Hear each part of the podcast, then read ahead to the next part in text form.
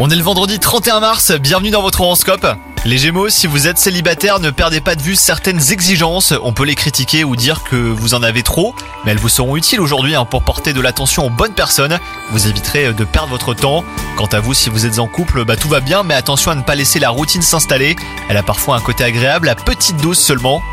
Au travail, vous reprenez confiance en vous les Gémeaux, cela pourrait avoir d'excellentes conséquences possiblement hein, pour plusieurs semaines. Vous entrez euh, dans une phase plus sereine qui peut favoriser hein, la prise de décision. Et enfin côté santé, vous n'êtes pas au sommet mais vous n'êtes pas non plus tout en bas. Vous avez juste besoin d'une bonne nouvelle hein, pour vous sentir mieux. À défaut, offrez-vous un petit cadeau ou trouvez une autre façon de vous faire plaisir pour rester de bonne humeur. Bonne journée à vous les Gémeaux